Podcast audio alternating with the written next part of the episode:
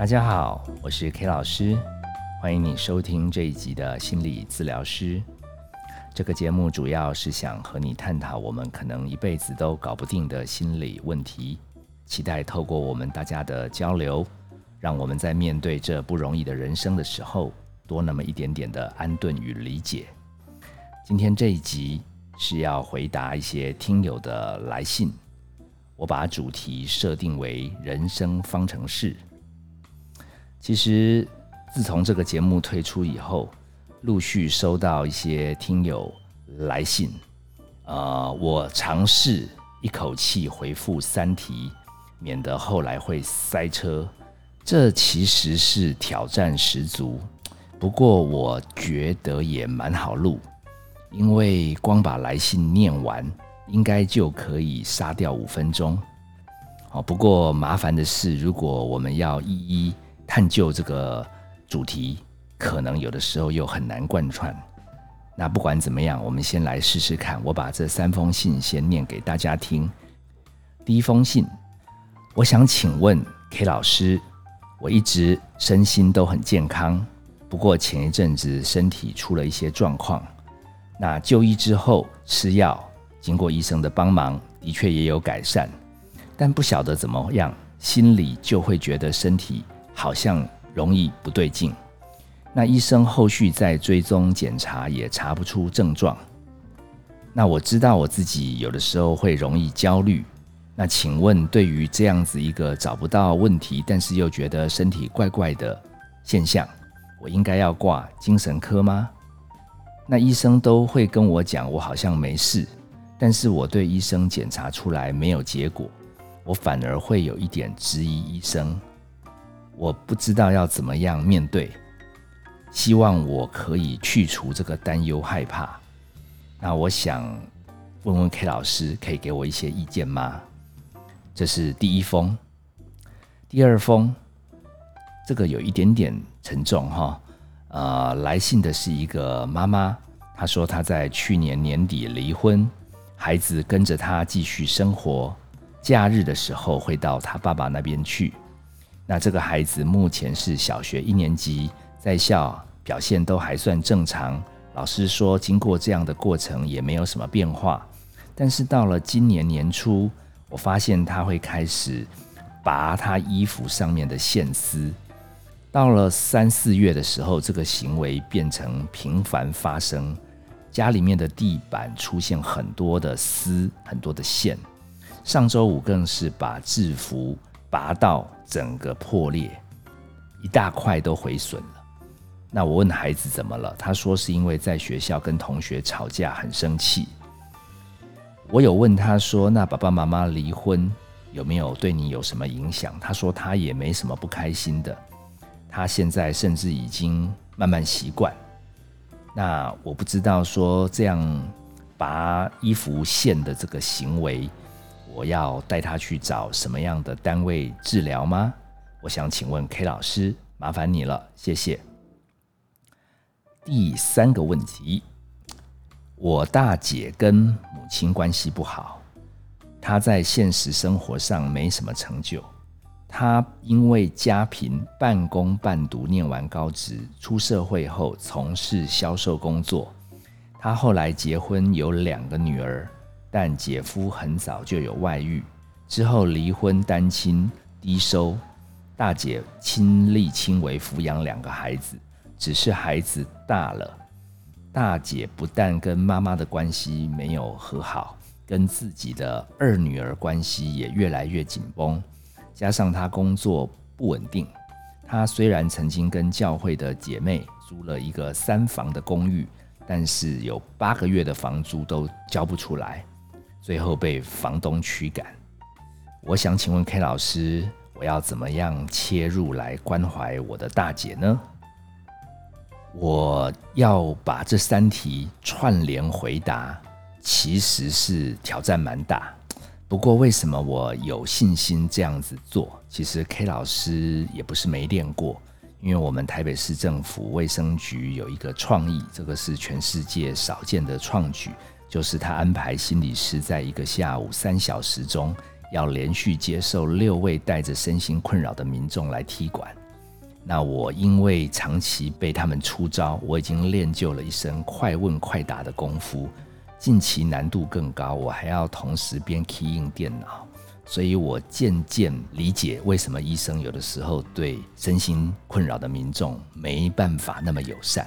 我们言归正传，我通常回答这三个来信，我会在病历上面这样子写着，你听听看。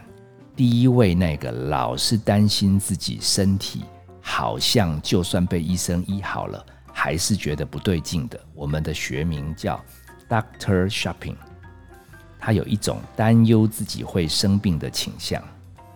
这样就结束喽。第二位好像小朋友要经历爸爸妈妈那个婚姻出状况，然后在下学期开学之后有一些跟同学相处的困扰。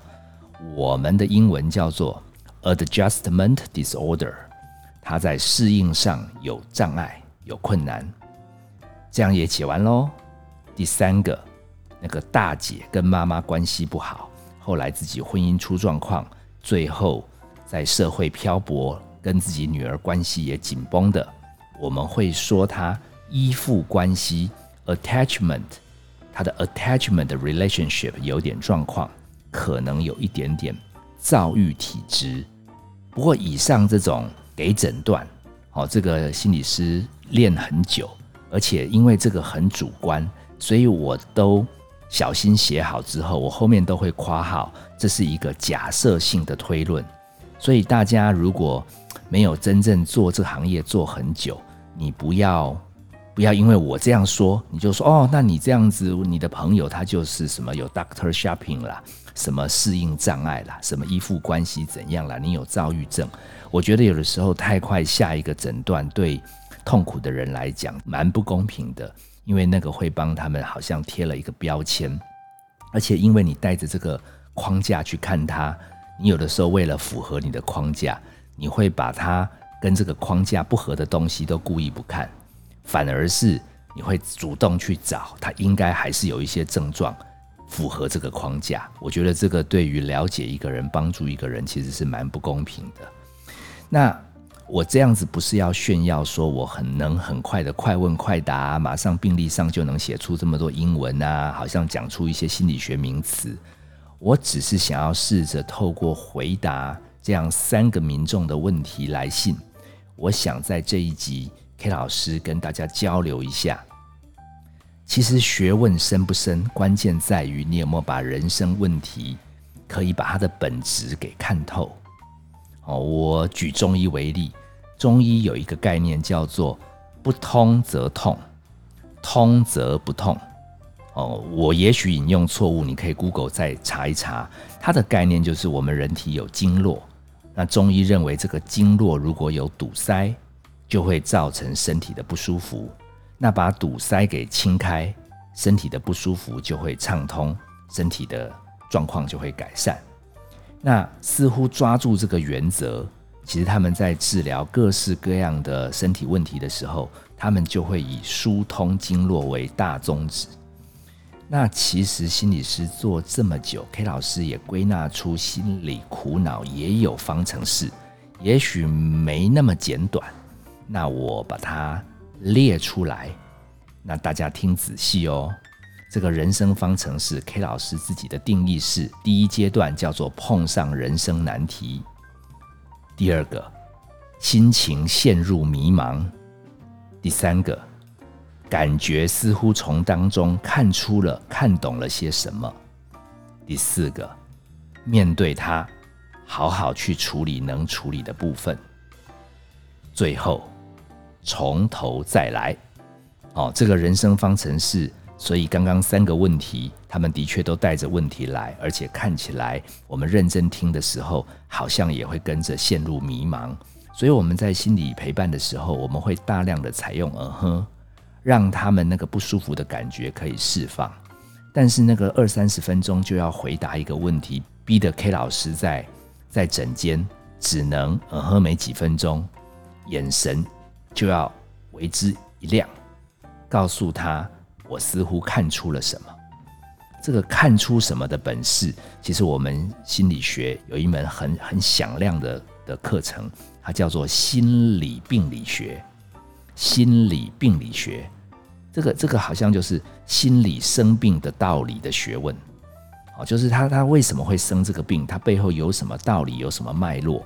其实其实想当心理师的这个这个有志者，大部分都要去考心理学研究所。这一题也是必考的。哦，这个心理病理学，它它必考的题目，哎，这个英文叫 case formulation，个案方程式。好，我们俗称叫个案概念化。个案怎么会搞成这样？个案怎么会糟成这样？哦，到底是什么状况让它变这么糟？能够抓到那个 case formulation，你能看出它变坏的这个背后因素，其实你就带他看出了什么。我快速的把这三个个案我看到的东西，好，在这个地方跟大家交流，大家听听听清楚，参考看看。第一位的苦主，其实他人生的败笔就在他一直都很健康。要知道，第一位这个这个辛苦的苦主哈，他应该是意识到他会生病，他会有一天可能要死亡，而且他的大脑可能是属于那个超级想把问题都能克服解决的大脑，他的前额叶的转速可能比一般人还要快，所以那种。那种面对到一般的问题，他其实都能快速的解决。偏偏这种人生存在本质上的焦虑，哈，有一个学问还叫做存在主义。他说，哈，死亡这个东西是你回避不掉的。人最公平的事就是所有的生命都要面对这样的一天。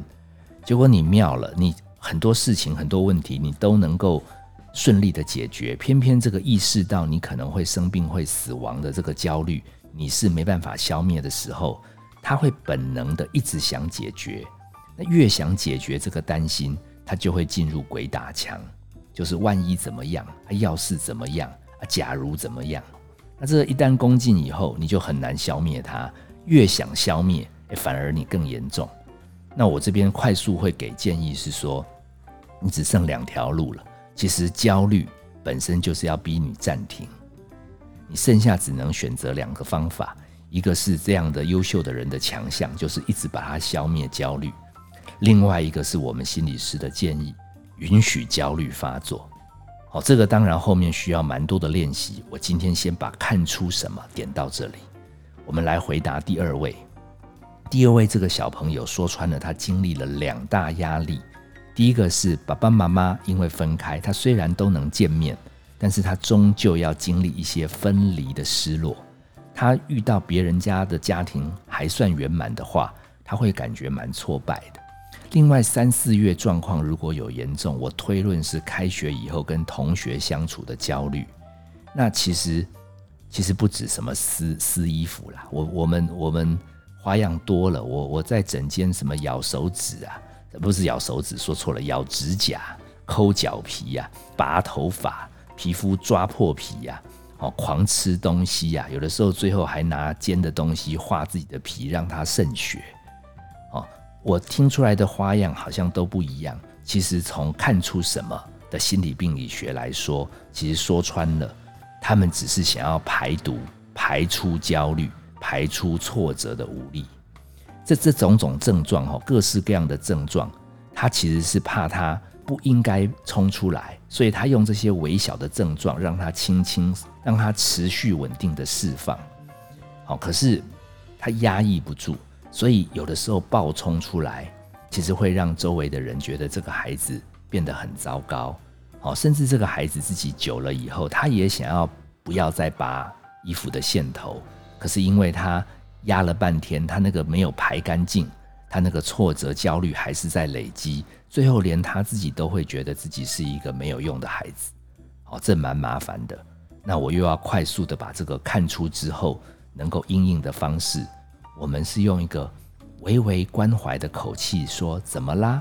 但是不要批判他，甚至他说不出所以然来，在那边闹情绪或者逞强说他没事的时候，我们就帮他补充说：“辛苦了，妈妈知道你。”会这样做也不是故意的，哦。当他输出一个负面能量，其实是得到一个承接的管道跟空间的时候，其实没有超过半年，通常这样孩子的适应就会慢慢完成。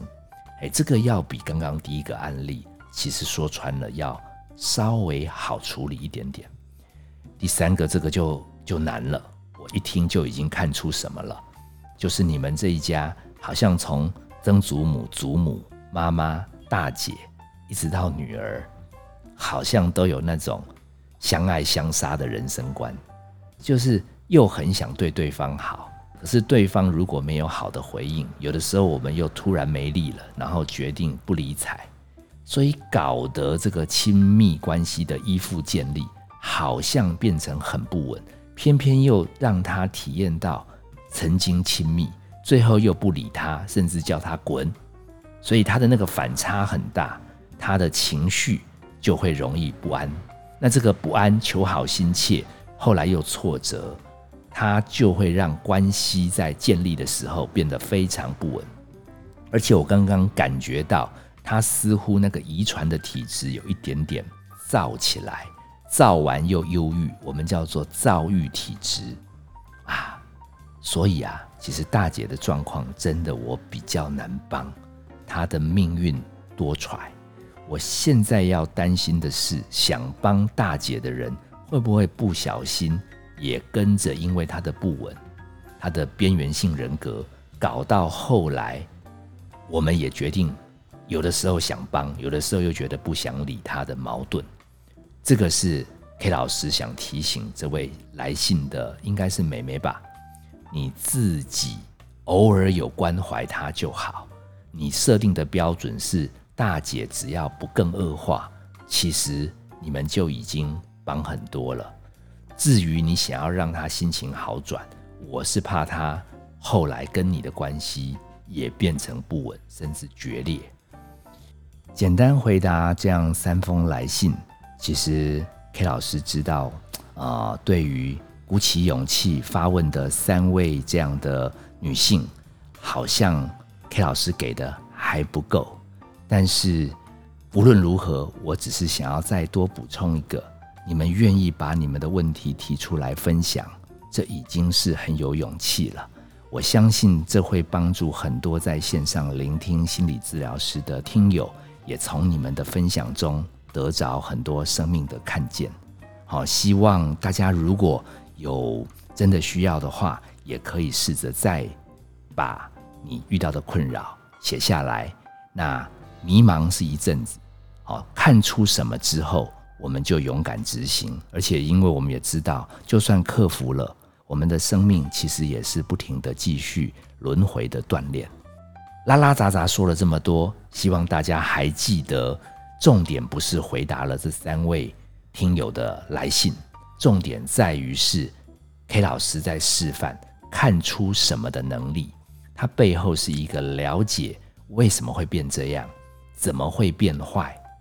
哦，如果你可以找到那个背后的因素去理解，通常来求助的当事人，他的大脑一时也许不能释怀，久了就会慢慢买单。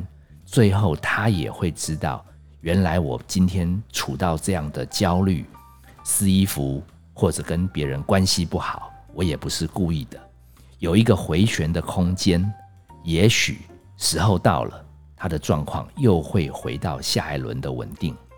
好，谢谢你收听今天的节目，本节目是由金星文创制作，欢迎大家在 Podcast 各大平台上收听、订阅、分享。啊，如果你有相关的问题想要来信问，也欢迎到我们的粉丝页留言，或者寄到电子信箱。我是 K 老师，祝大家平安喜乐。